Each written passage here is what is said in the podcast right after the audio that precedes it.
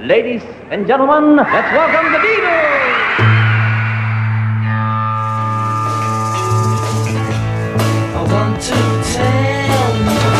About the Beatles, der Podcast zu den Fab Four mit Malte Asmus. It's great, it's sold, it's the bloody Beatles, shut up. Help, vordergründig der Soundtrack zum zweiten Kinofilm der Beatles und bei genauerer Betrachtung ist das fünfte Album der Band aber viel, viel mehr und vor allem nur zur Hälfte überhaupt im Film zu hören. Die Rückseite der Platte, die hat mit dem Film nämlich überhaupt nichts zu tun, ist aber ein Fingerzeig für die weitere Karriere der Band. Help leitet gewissermaßen die zweite Phase der Bandgeschichte ein. Weg von den klischeehaften Boy Loves Girl, Teenager-Songs hin zu einer viel komplexeren, tiefgründigeren und auch ja reflektierteren Art zu texten und zu schreiben. Und das betrifft in erster Linie John, aber auf Help ist ja auch noch diese Nummer von Paul hier drauf. Yesterday All my troubles seem so far away. Now it looks as though they're here to stay. Oh, I believe in yesterday. Suddenly. Im Prinzip setzt Help das konsequent fort, was schon auf Beatles for Sale angeklungen war. Natürlich erstmal den Erfolg. Am 6. August 1965, da erschien das Album in England, schoss natürlich sofort auf Platz 1 und hielt sich insgesamt 37 Wochen in den Charts. In den USA, da waren zum Start eine Million Exemplare gepresst worden, so viele wie nie zuvor zum Start einer LP. Die Plattenfirma musste dann aber nochmal ordentlich nachlegen, denn es wanderten tatsächlich drei Millionen Exemplare damals über die Theken. Aber vor allem schloss dieses Album Help textlich und stilistisch an Beatles for Sale an. John erklärt das hier sehr schön ein paar Jahre später im Rolling Stone Interview mit Jan Wenner. In my life, like I'm a Loser, Help, they were all personal records. I always wrote about me and, and didn't really enjoy writing third person songs about people who lived in concrete flats and things. I like first person music. I really wrote from experience I'm not uh, projecting myself into a situation and writing a nice story about it. Und so sang John dann auch im Opener Help über sich, denn diese ganze Beatlemania, die überstieg langsam aber sicher auch seine eigene Vorstellungskraft. Und er suchte nach Möglichkeiten, damit irgendwie umzugehen. Er habe in dieser Zeit gefressen und gesoffen wie ein Schwein, das hat er selber gesagt, und sei auch entsprechend fett dadurch geworden. Das sind seine Worte. Sehr drastisch. Er nannte es seine Elvis-Phase. Und er sei einfach schrecklich unzufrieden damals mit sich selbst gewesen. Und wenn man so hört, wie George Martin bei Reelin' in the Years die Zeit und die Umstände rund um die Produktion des Albums Help beschreibt, ja, dann kann man Johns Hilfeschreie auch ganz gut verstehen. The Help album was the kind of busiest time the Beatles ever had. And when I say busy, that's an understatement. They were under tremendous pressure. They were wanted everywhere. They were everywhere they went. They had screaming crowds following them, um, and they were working day and night and burning the candle at both ends. George Martin beschreibt hier die Schattenseiten des Ruhms, die Schattenseiten der Beatlemania, die langsam aber sicher ihren Tribut forderte. Den Preis, den man einfach zahlen muss für ein Leben als Superstar, wenn man merkt, dass der Kindheitstraum ja vielleicht doch nicht so traumhaft ist. If you're a kid, the best thing that could happen to me would be to be a superstar like the Beatles or Elvis Presley. And when you get there and you find out that at the end of the day you're still the same person, and okay, you've got limousines to take you from A to B and you've got whatever food you want, but you are really a prisoner of your success. And you are working very, very hard and not having a tremendous amount of fun at the same time. It's a little bit disillusioning. Das spiegelt sich in den Texten wieder. Damals, als ich noch jünger war, da war alles noch einfach. Da brauchte ich keine Hilfe. Johns Hilfe schreibt. Younger than today. I never needed anybody's help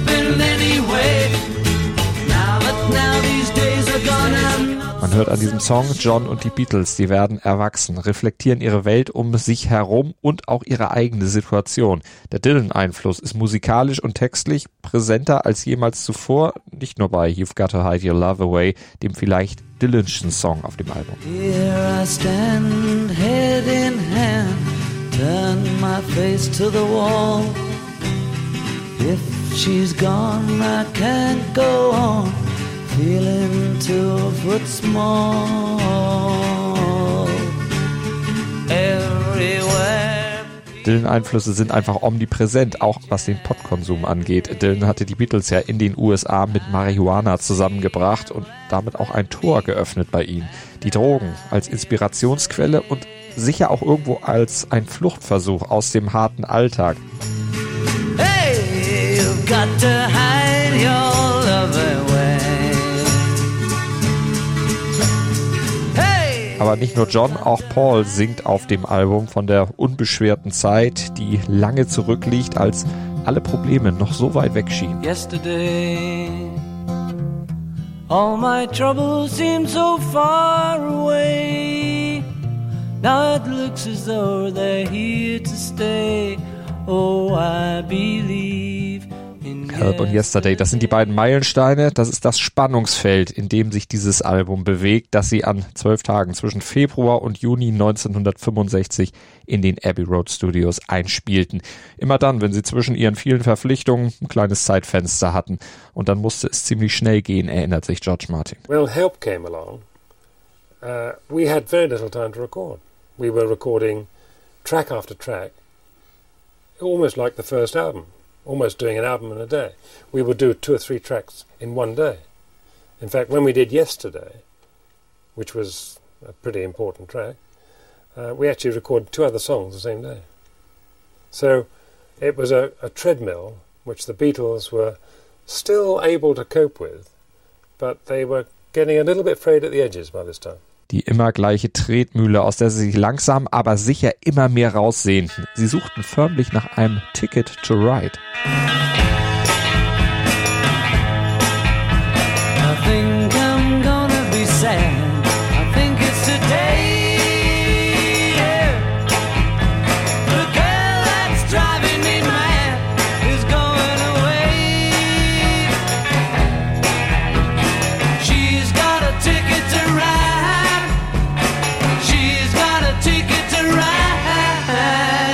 Auch Ticket to Ride hat diese etwas düstere Grundstimmung, aber überrascht am Ende mit einem Tempowechsel und einer leicht abgewandelten Melodie, die den Song mit einem deutlich optimistischeren Tonfall im Fade-Out enden lässt.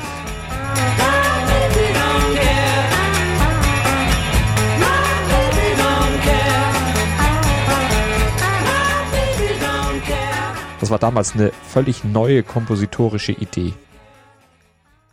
Sowieso waren wieder viele neue Ideen gefragt, so zum Beispiel auch gerade beim Opener Help, dem Track, der ja auch den Film eröffnen sollte. Und dafür brauchte der Regisseur einen besonderen Knaller und den gab er auch in Auftrag. Dick Lester said to us, We want something very striking for the opening of the film.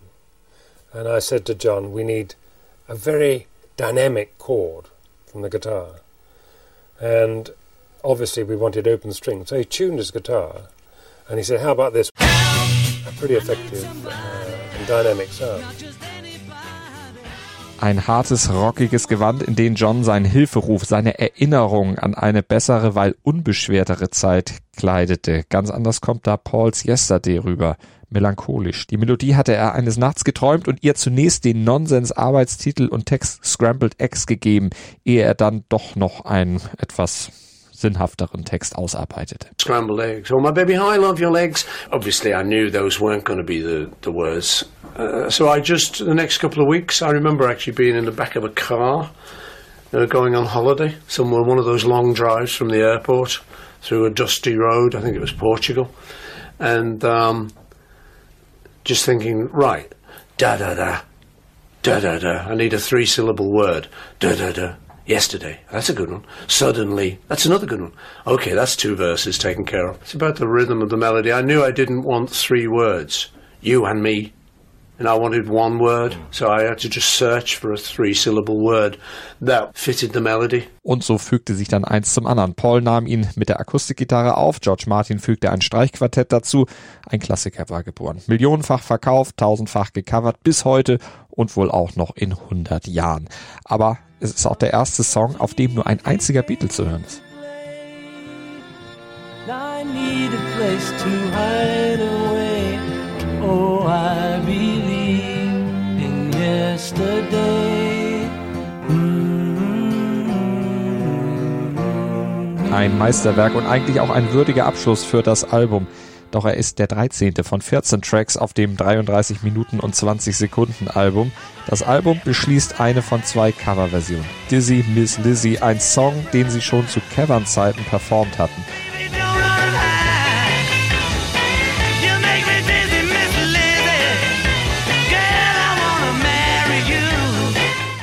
Eine US RB-Nummer, der sie den typischen Mercy Beat gaben.